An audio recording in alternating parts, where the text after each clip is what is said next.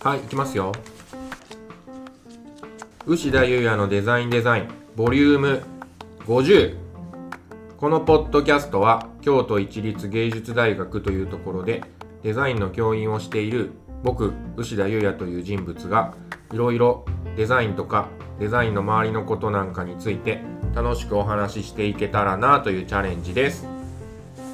ご機嫌いかがでしょうか？牛田優也です。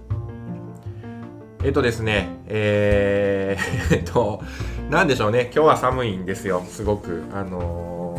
ー、なんでしょう、なんかすごく寒いんですけど、まあそれはいいや。えっと、もう今日は早速ですけど、えっと、前回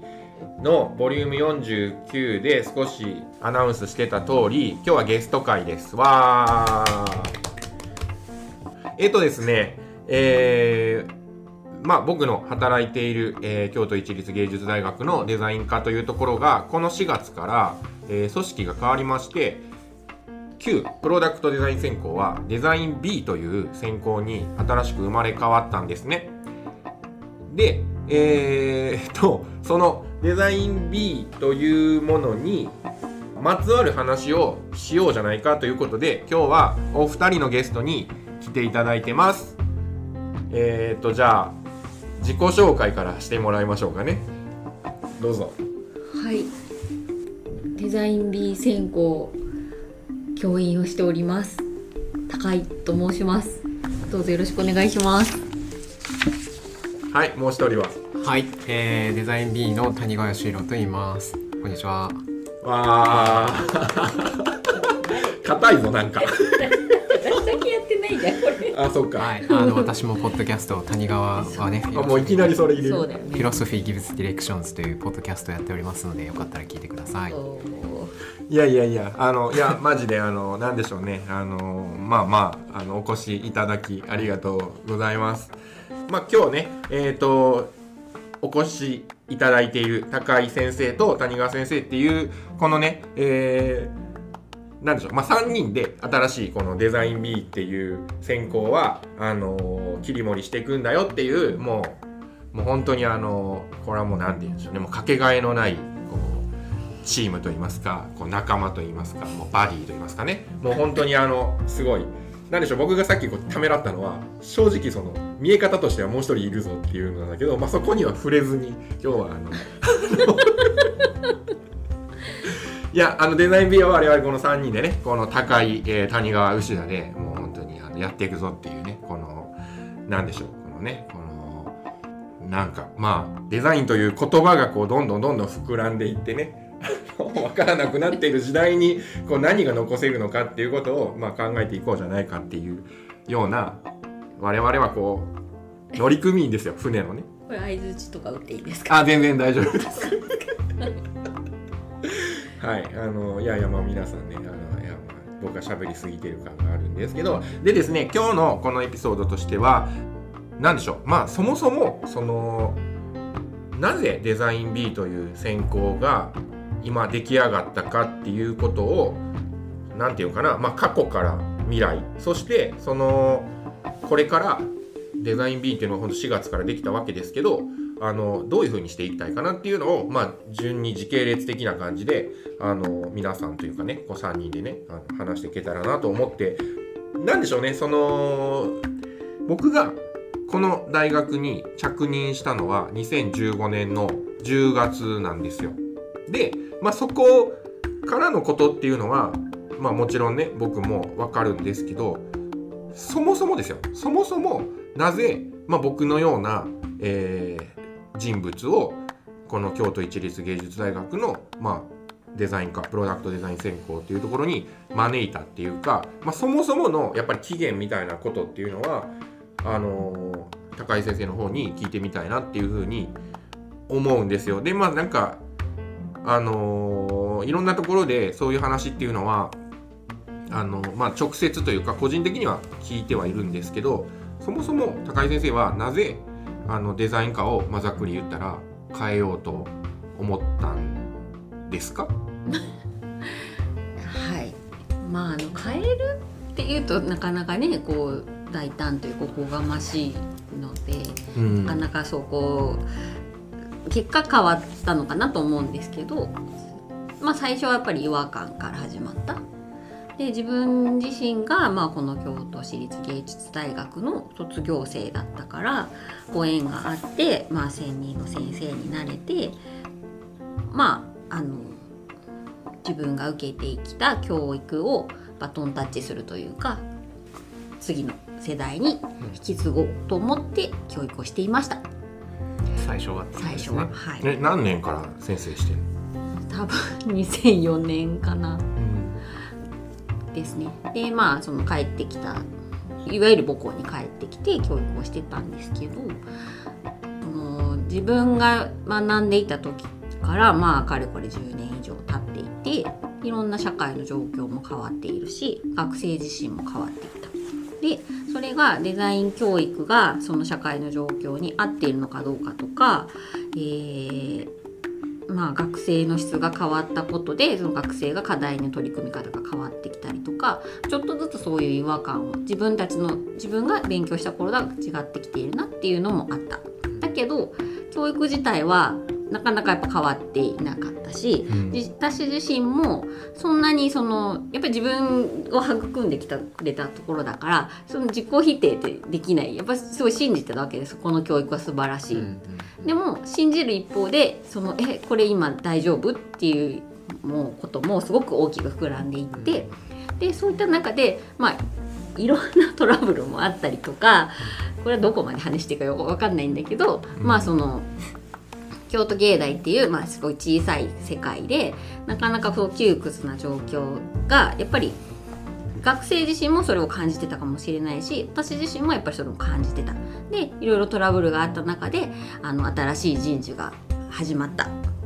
まあ、その前の先生が退任するっていうタイミングだったんだけど、まあ、その退任するタイミングでじゃあどういうふうにデザイン科が変わっていかなくちゃいけないかどうしないそうどうしていかなくちゃいけないかみたいなことを考えいやおうなく考えさせられた。うんでそのタイミングでじゃあ何ができるかって考えた時にやっぱり今までのその京都芸大の教育を受けてきた人じゃなくてしがらみのないこう新しい何かを持ってきてくれる人じゃないときっとあのこのままその同じことを続けてきたこの京都芸大のデザイン科の教育っていうのはあの、まあ、衰えていってしまうんじゃないかというふうに思った。実際なんか課題の内容も劣化してきたしみんな同じようなことをやっていることでなんかこう目的を失ってしまってただこう形骸化した課題をこなしているっていう状況も実際見られたしうん。なんかその違和感とかってうん。感じても素通りすることってまあできるじゃないですか。だからそうしなかったのは、まあ、いろんな原因があると思うんですけどなんか何が大きかったとかやっぱ学生見ててとか、うん。やっぱ学生見ててですね、ううん。んやっぱり学生がその教育の中で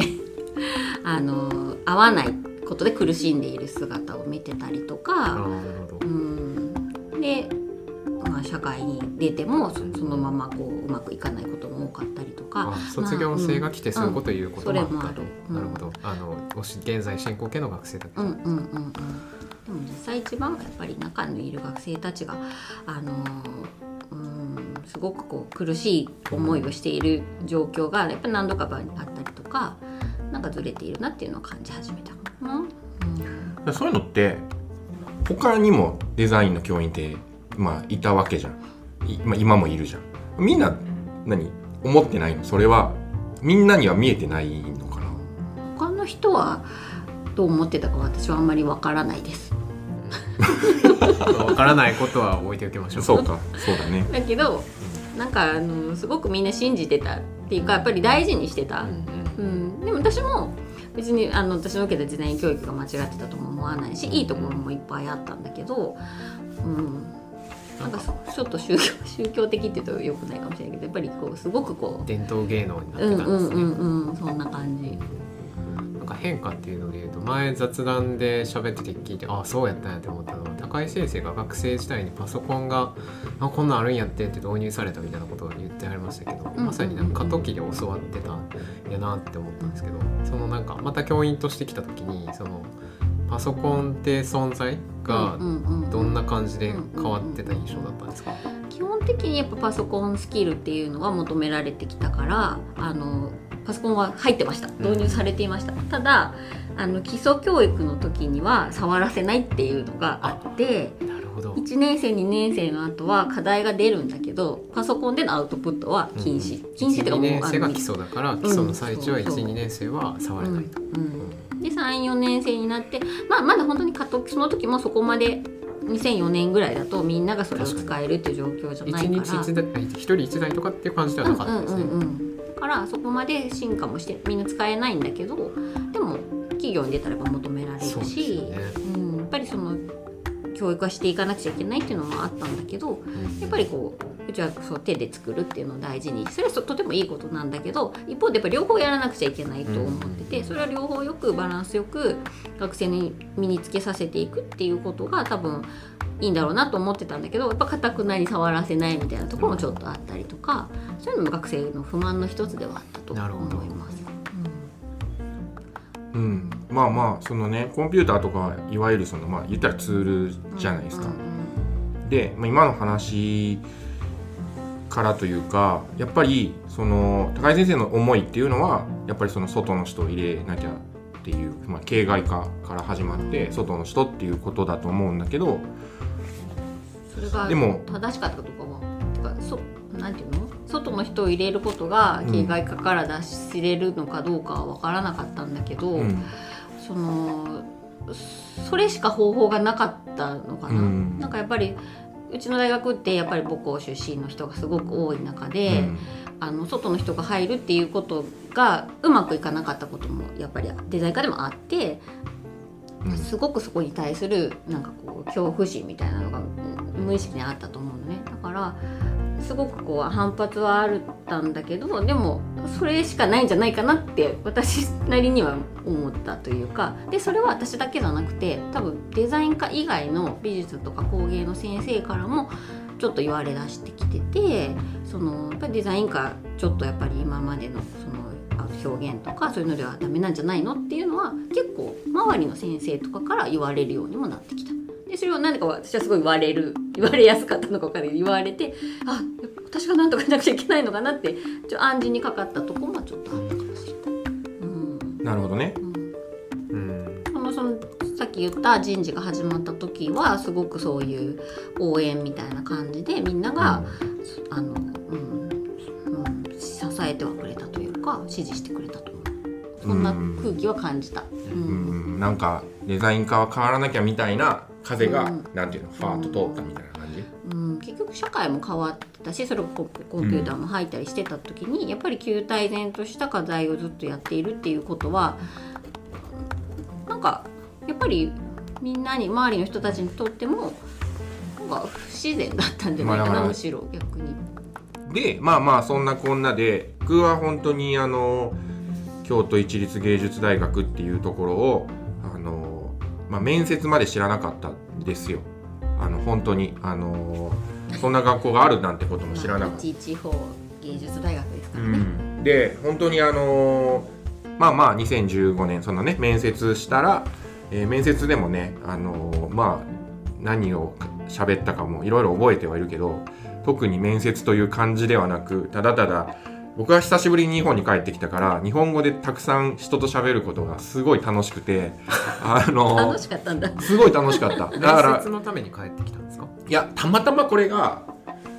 僕が帰ってきた4日後ぐらいに面接っていうのがフィックスされててでそれ最初にそのジムの人から電話かかってきてたまたまそれが行ける日で、たまたまでしたね。うん、でまあすっごい台風でね大変だったりとかしたけどそもそもだからさ面接すごい楽しかったんですよでただまあ後でこう我に返った時にああなんかいらないこと言っちゃったなってことがまあ今でもねあるあるですけど後でまあすごい後悔してあもう絶対落ちたとか悶々とあの8月をねこう海にも行かずあの自宅のねベランダであのこういう小学生の入るようなプールでね水張ってこうポカーンとしてたんですけどまあそんなこんなで、えー採用されまして、えー10月から僕はね2015年の10月から、まあ、教員ということで、えーやらせてもらってるんですけどまあその時にはね本当にどこまで喋っていいかわからないけどあのまあざっくり言ったら本当にそこから、あのーこの後、えー谷川義弘という人に出会うまでほぼほぼその高井先生と僕の二人三脚でねこういろいろやってきたわけですよね。はいなんかまあ本当にあのーまあいろんなねその問題まあ問題に次ぐ問題みたいなことがあったりとかしたりとかしてでまあそもそもこれこっからちょっと僕の感覚になるんですけどやっぱりその僕が入った僕のような人が競芸という枠に入ったっていうことをまあ直接ねこう高井先生の方からもそういうようなフレーズで言われたこともあるし、まあ、僕なんかもそうそうだよなって思ったことであるのはやっぱりその競芸出身ではない僕だからできることがあるみたいなことをまあ言われてそれっていうのはやっぱりざっくり言うとデザイン化を変えなきゃいけないというか、まあ、競芸を変えなきゃいけないみたいなことをまあなんかこうそういう使命感がまあ今今今もあるっちゃあるけど、まあ、当時すごくあったんですね。でそれは本当に大きな問題ちっちゃな問題いろいろあったけど、まあ、問題がすごくたくさんあって学生自身もあの僕に何とかしてくれってねあの言われたこととかもあってまあ変えなきゃなっていうような感じでまあ、えー2015年から2019年は僕の、えー牛田ジョインの大ナタ不力かなっていうねこのねあの未来でねこのデザイン B に対しての研究者が現れた時は、まあ、こういうような名前で呼んでいただけたらなと この時間の間はね思うんですけどまあ本当にあのーすごくまあ僕、まあ、今でも思うのはやっぱり競芸出身の先生が多いからなんかもうやっぱりその先輩後輩みたいなのが普通の社会の組織に比べたらやっぱ色濃く残ってるんですよね。でいろんな会議とかで決めていく時にもなんかそこへの忖度がすごいある。まあしがらみがね強かったねなんでしょうその良くも悪くも僕本当に関係ないからね最近も高井先生にあの牛田がバカだからってあの なんかねいろんなところで言ってるよって言ってあそうか僕はバカなんだなって まあ改めて思ったんですけどまあまあとにかくねあのなんでしょうまあいろいろこう大なたを振りましたね。うんそうですね、うん。これ私喋る。いやいやいやまあまあ相づちぐらいでいいけど。わかんない。でまあ変えたことで言ったら本当にいやめちゃめちゃ変わってると思うんすよ。これはだからその教育内容を変える変えたってことだよね。うんうんうんうん。だから本当に、まあ、このポッドキャストのどこかでも言ってる通り本当にその例えばだけど1年生は1日1課題って言って本当1日の実技の4時間で完結するような課題をまあいろんなジャンルに分けてこうリピートリピートしていくみたいなことが、まあ、ずーっと行われてたらしいんですね。でも僕が来てからもうそういうのはこう何年かやってたんだけどまあまあ今はもうちょっとそれは取っ払えたよとかね。あとはだから2年生なんかはそれが1日だったのが1週間に伸びて1週間に伸びてるけども、まあ、それがこう何て言うんでしょうね。あのー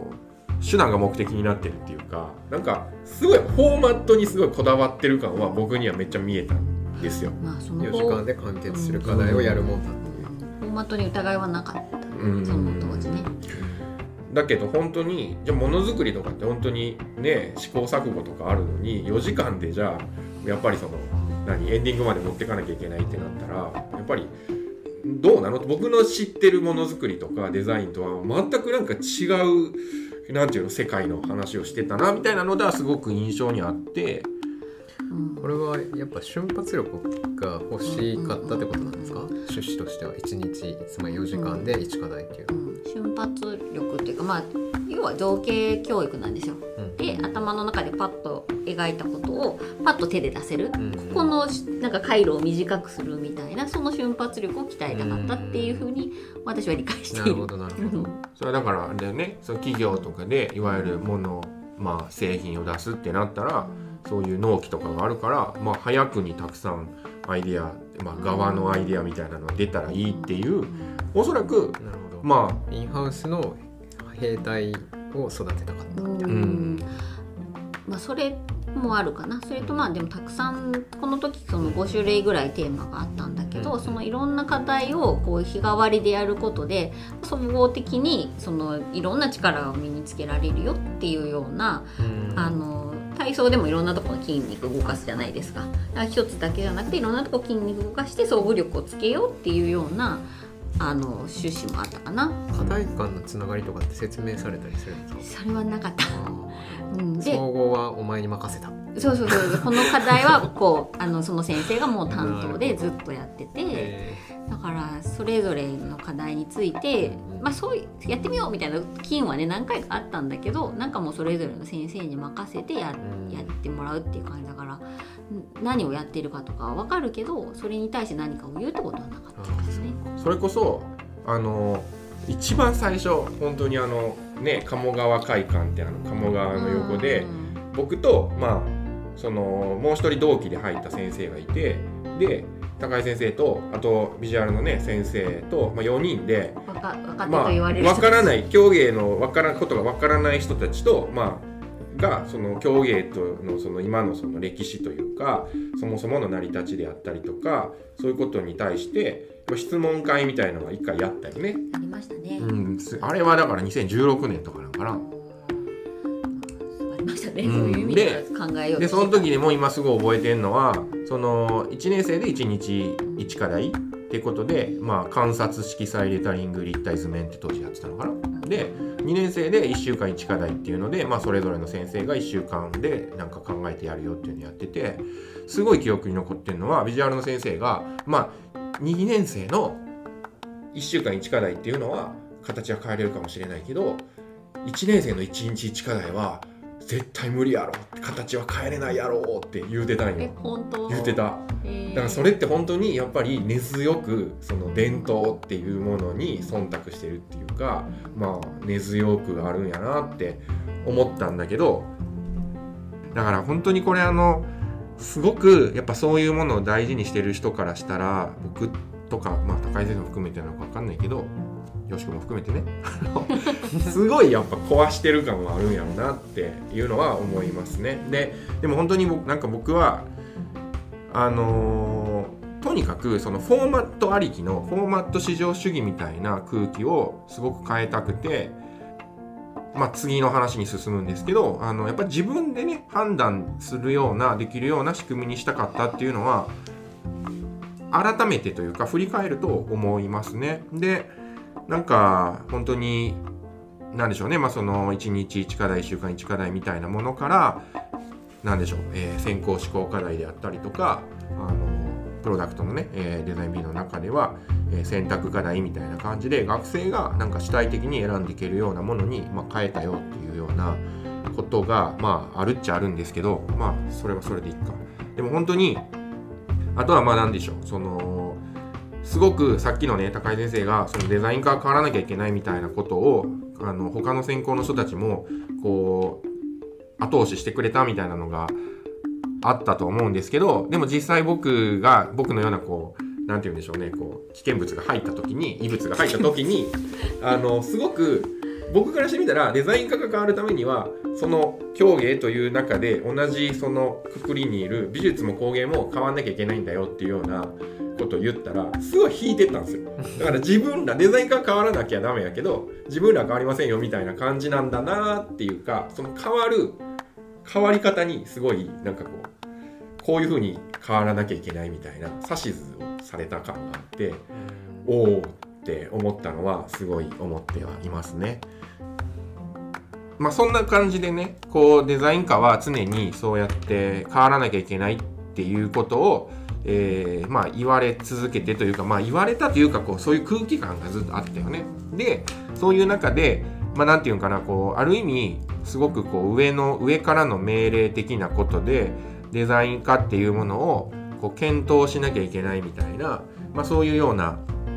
なんかミーティングみたいなのをしろみたいなトップダウンでやるみたいなこともあったりとかする中のデザイン化検討部会だったっけ？デザイン検討部会？そんなような名前。うん。でその中でまあそのあれですねざっくり言ったら、まあ、僕と高井先生とあとその美術とか工芸の他の先生がこう集まってデザイン化どうしていこうっていうような話し合いあとそれと同時にあのもう一つねビジュアルと環境の先生とあと他の先生が集まってデザイン化どうしていこうみたいな、まあえー、会議というか、まあ、話し合いをやりなさいよってことをこう言われてで、まあ、それがねなんか2017年頃からそういうようなことでデザイン化はその変わるための話し合いを、まあ、しなきゃいけないみたいなことをこう大学の組織としてこう、まあ、命令された中であのあれですねこのデザイン B という構想が誕生するんですよね。うん。はい。そうです。そうだよね。はいなんかだから本当に最初はまあまあどういう感じがいいんだろうって何もそのなんて言うんでしょうその青写真とかその取っかかりがない中でまあ本当に便宜上 AB って言ってたところもあるんだよね。うんでまあ B って言っててでまあまあいや B でいいんじゃないっていうか前のエピソードでも言ってた通りというかまあデザイン B って本当にあんまり名前に意味を持たせたくないなみたいなことからあの B っていう名前が来てるっていうのもあるんですけどまあなんかそのまま便宜上使ってた B っていうものでもいいよねっていうところからまあはいスタートしていてですごいなんかやっぱり名前をそのデザイン B ってしたことで、まあ、そこから結構いろんなことがあのクリアになった感はうん、方向性が見えてきたかもしれない。なんか不思議なニュアンスだけどね、うん。結局その意味合いがないデザイン B ってただただ記号的なものだけどそれを記号にしたことですごくそこからのなんて言うんだろうなあの、うん、これだったんだねっていう感じには腑に落ちた感じはあった、うんうんうんなんかやっぱりなかなかやっぱりその検討深い話をしててもいろんなアイデアもあるしぼんやぼんやりもしながらこうこう考えてるんだけどなんかはっきり何かしなかったんだよね。なんだからそれは何もない B みたいなものを求めてたからなんかどれどの言葉を当てはめても違和感しかなくてで決まらなかったところが、まあ、B っていいんじゃないってなった時にあファーって雲が晴れたような感じがして。それが2017年頃なんですか、そうだね2017年そうだね。ただ私なんで常識人だから常識人ああそうなんですか。よ知らないでも B なんて名前が大学というものにつくってことはありえないってやっぱり最初は思ったからすごい怖かったよね。まあうんそうね。いや本当にあのーまあまあそもそもね、あのーまあ、出る杭は打たれるのはどのねあのソサエティでも起こることなのかよくわかんないですけどやっぱり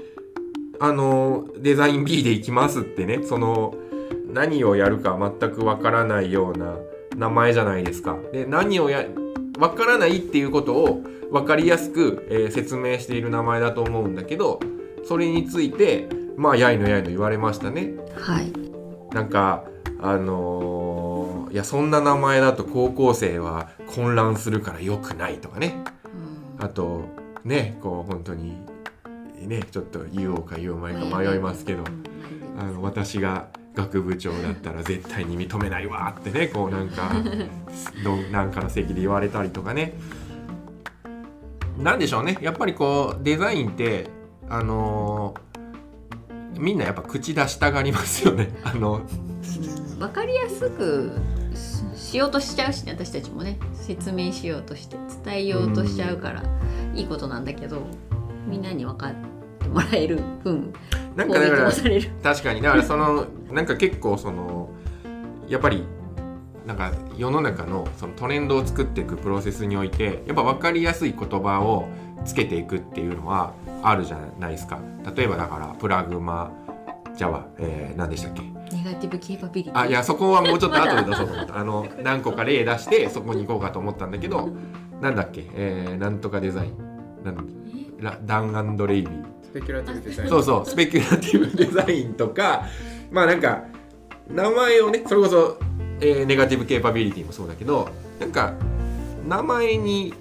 しなきゃダメなんて、まあ、僕はそもそもそういう持論があるっていうか、まあ、僕はバカだからあのいきなりそんな定義づけられてもあのその定義に要は「えそれどういうことなの?」え？あなんだそういうことかみたいなこと結構ある。アフォーダンスかもそうじゃん。別にその言わなくても説明できるのになんかそういうまあ便宜上言っちゃう感もあるんだけどそういう意味においてはやっぱり B ってあの何の説明にもなってないから、まあ、真逆の作伏線というか戦略なのかなって気もするけどでも一緒なんだよね結局。どうなん？でも実際それってそういうそのそういうふうに言葉で定義づけるっていうのはどうですか？私が聞かれてるんですよね。はい。いやなんかそれは人によると思うんですけど私は哲学者なので哲学者はあんま言葉にそんな重きを置いてなくてそのなんていうかあのまあいつだったかスペキュラティブデザインとデザインみたいな話をしてたじゃないですか。そういうことでもっと細分化されてわけわかんなくなっちゃうみたいな、私はあんまそうは思わなくて例えばラーメンっていうのがあって家系ラーメンがあったとしてもラーメンはラーメンだしラーメンはえ家系ラーメンはラーメンの中に大体収まってるしみたいなことがあってなんか家系ラーメンがあるからラーメンっていう言葉が貧困になったって聞かないしなんかまあそれはそれでかなみたいな。あ振り回されなければいいのかなと私個人は思いますね。うん。まあなんか、うん、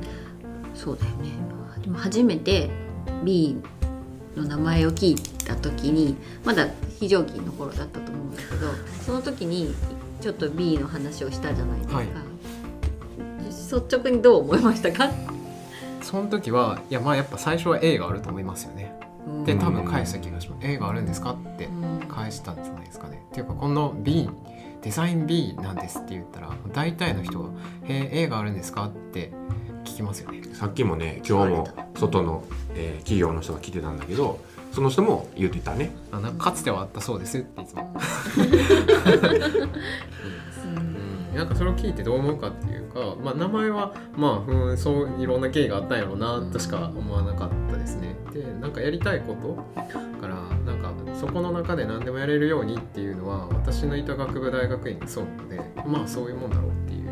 まあなんかあんまり何も思わなかった。経緯については知らないからふーんって思ってたっていう感じですね。はいなんかね本当にそのねそれもあの怒られ案件だったんだけどあの夏休みにオープンキャンパスってやってるじゃないですか。でそこがまだそのコロナの前だったからあの夏休みのねあの行動でこうまあ聞きたい人がこう集まってで僕がこう発表するっていう時にいつだろうな2018年とかかな。まだその、まあ、プロダクトデザイン専攻の要は専攻説明でやってるんだけどそこでその最後にあ僕たちはそのプロダクトデザイン専攻っていう専攻からデザイン B っていう専攻に変わろうとしてるんだよみたいな感じであのデザイン B のねあのみゆが作ってくれた動画も流したんですよ。そうしたらそしたで後でその何もまだね決まってないからあのそんな流してダメだろうってまあ怒られたんだけどでもその後でその自分がプロダクトの場所に帰ってきてでプロダクトはそのワークショップとかもやってたから高校生来たら「あデザイン B ってめちゃめちゃあのワクワクする専攻であの早く変わってほしいと思いました」みたいなこと言ってるのね。だけど怒られた理由っていうのがその高校生がすごく混乱するから良くないとかだからなんかなんて思ったしなんか手応えとしてはすごくあの名前は本当にわからないけどでもわからないことをやっぱり楽しめる専攻にしたいっていうのは僕ら言ってることじゃないですか。だからそれが本当になんか B っていう名前にしたことはすごい腑に落ちてるっていうかさっき高橋先生も言ってたけどなんかなんだろうなんかわからないことってそんなに恐怖なんかなって素朴に思うは思うよってことかな。まあ私のいた総合人間学部も謎ですからね。総合人間学部ってなんかもう謎だね ミュータントみたいな。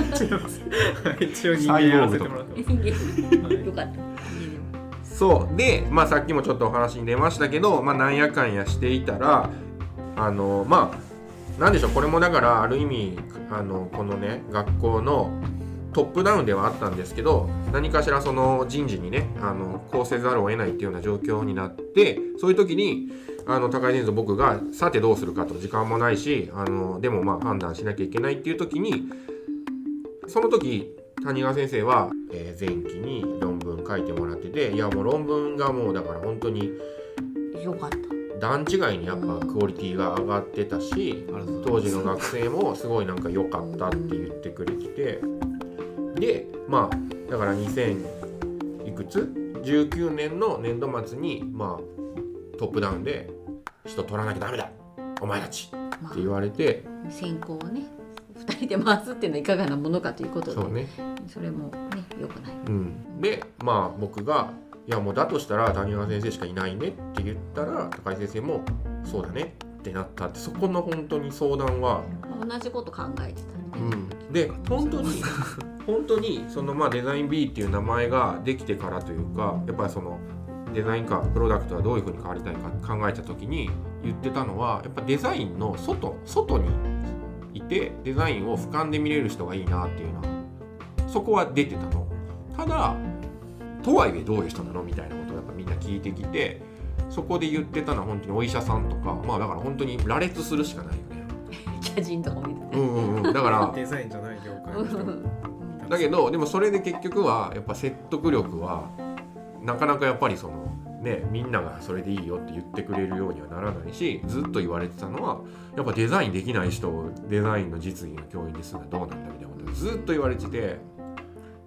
デザインって何なのっていう議論もそこで始まるけどね、うん。そうだ物作ってなきゃダメなんじゃないみたいなことあったけどただまあ特任っていうそのこっちが何て言うんでしょうね。アポイアポイントというかあのこの人ってうん選べるっていうのもあるけどまあそのね谷川義弘という、えー哲学者をやっぱなんていうのかなこの同じ船の乗組員に迎えてみようっていうのはすごく本当にそこは本当にめちゃめちゃこうトゥルンとねこうトゥルントゥルンってこうなんて言うんでしょう。ロテンのように。ところてんうんでありあのもう何ですかあの オイルまみれのなんかみたいな。まあいいやところてんところてんでいいや。ところてんが一番良かったと思います。例えクラブそうやな例えクラブまだまだ。まだまだ。ちょっと一旦切りませんか？もうそろそろ。いい時間じゃないですか？ダメだよ。まだ。いやもうこれも行くよ最後。そのままです行くよ。行くよ。編集するんでしょ？え休憩するってこと？そうですね。休憩したいちょっとお手洗いに行きたいああ全然休憩いやしはいどうぞどうぞあと。とはいいってらっしゃい。ごめんよ。ごめんよごめんよそれぞれのスタイルがあるんですね ポッドキャストっていうのは。忘れちゃうじゃん話そうとしてるそれはそうかもやけど Hmm.